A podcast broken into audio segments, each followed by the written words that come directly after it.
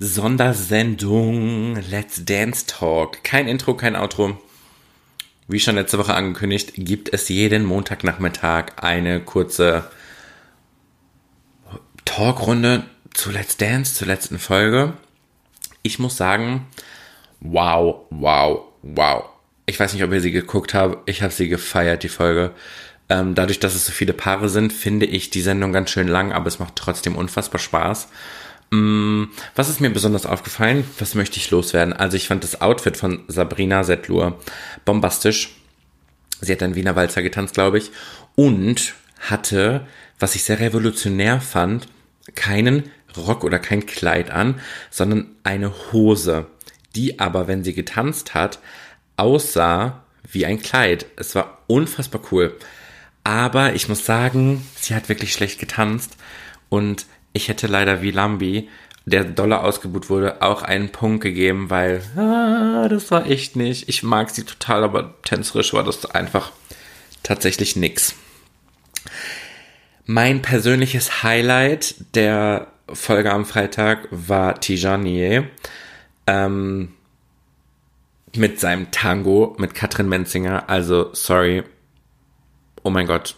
Also, ich fand's schon krass ich glaube, wenn Menschen aus dem Ausland nicht wissen, wer von den beiden der Promi und wer von den beiden der Profi ist, wäre es den Leuten schwer gefallen. Und ich glaube, dann macht man alles richtig.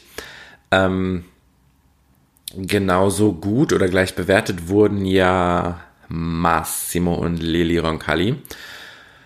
Wobei ich da sagen muss, das hat mich nicht so gepackt. Also natürlich ist sie krass und die waren tänzerisch unfassbar gut, aber irgendwie hat mir da, weiß ich nicht, irgendwie fand ich Tijan mit Katrin trotzdem irgendwie besser.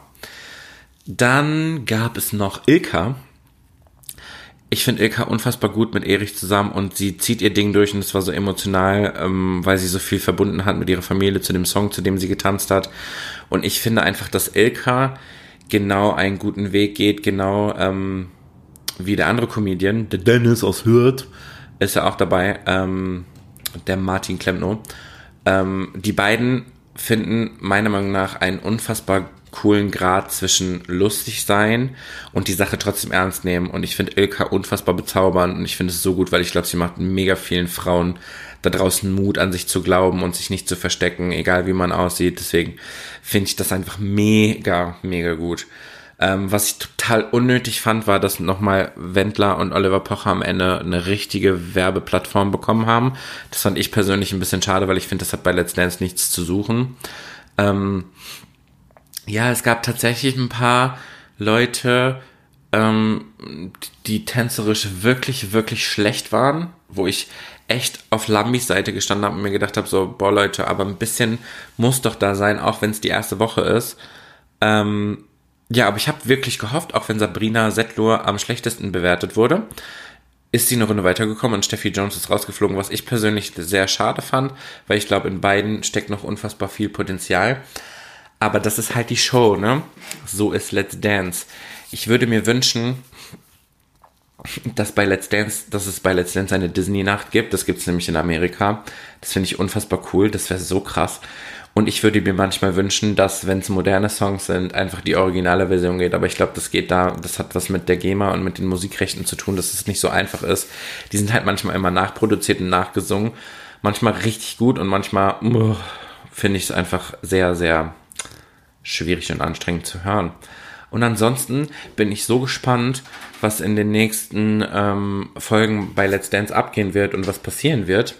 Und ja, freue mich auf die nächste Show. Für mich ist immer so ein kleines Highlight ähm, die Openings der Profitänzer, wobei ich die bisher nicht so krass fand, muss ich ehrlich sagen. Nicht choreomäßig, sondern tanztechnisch. Ähm, choreomäßig geht dann natürlich immer voll die Post ab und ähm, das genieße ich sehr.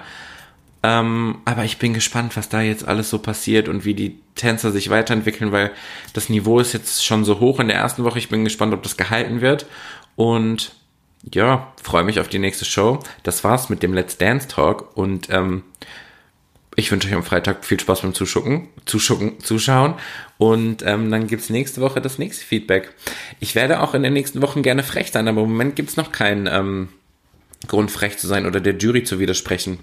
Von daher ist im Moment alles noch ein bisschen easy hier im Let's Dance Talk der Sondersendung von Nach keiner Nase getanzt.